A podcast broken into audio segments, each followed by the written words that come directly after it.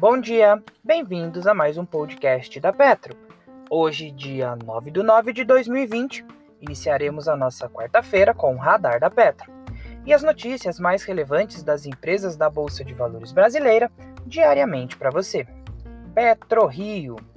A companhia passa a compor o índice Bovespa constituído das ações de maior volume negociado nos últimos 12 meses. A PetroRio se encontra na 73ª posição entre as 77 companhias listadas e já faz parte de outros índices como IBRX 100, SMAL, IGCX, entre outros.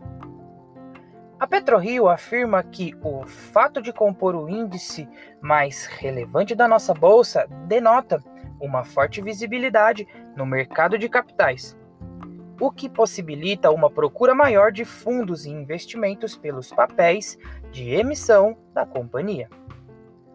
A empresa também divulgou seus dados operacionais do mês de agosto, os dados são ajustados de acordo com a participação da PetroRio em cada campo. No campo de polvo, a companhia detém a totalidade de seu capital social. No campo de tubarão martelo, 80%. E no campo do manati, 10%. Em Frade, 70% de operação pertencia à companhia durante o período. Os 30% restantes serão consolidados em seus resultados a partir do dia 28 de 11 de 2020.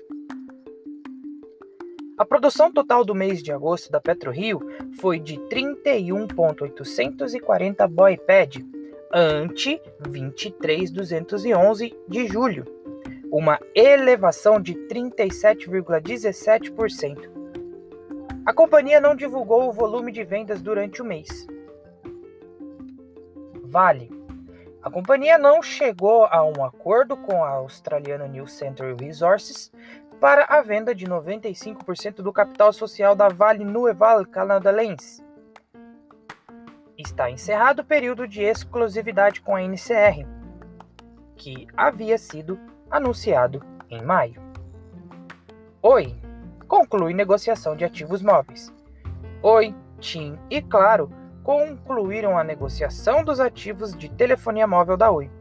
Se TIM e Claro forem vencedoras do processo, competitivo conforme a lei, comprometem-se a pagar 16,5 bilhões de reais desse valor.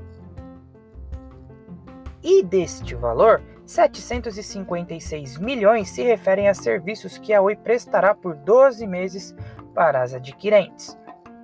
Petrobras. A companhia iniciou a fase vinculante da venda de parcela entre 50% e 100% de sua participação na concessão BM S51, localizada na Bacia de Santos. Hermes Padini. O Conselho de Administração aprovou a distribuição de valor bruto de aproximadamente 17,79 milhões de reais sob a forma de juros sobre capital próprio. O valor por ação é de 0,13 centavos, com uma retenção de 15% sobre o montante. As ações negociarão negociarão ex-dividendos a partir de 17 de nove de 2020. O pagamento será efetuado em 30 de nove de 2020. Energisa.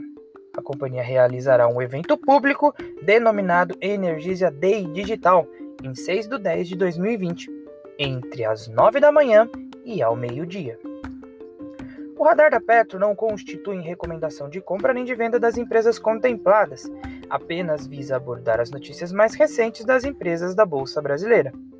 A opinião dos analistas da Petro é expressa e exclusivamente através de relatórios. Espero que vocês tenham gostado até aqui, tenham um bom dia e ótimos negócios.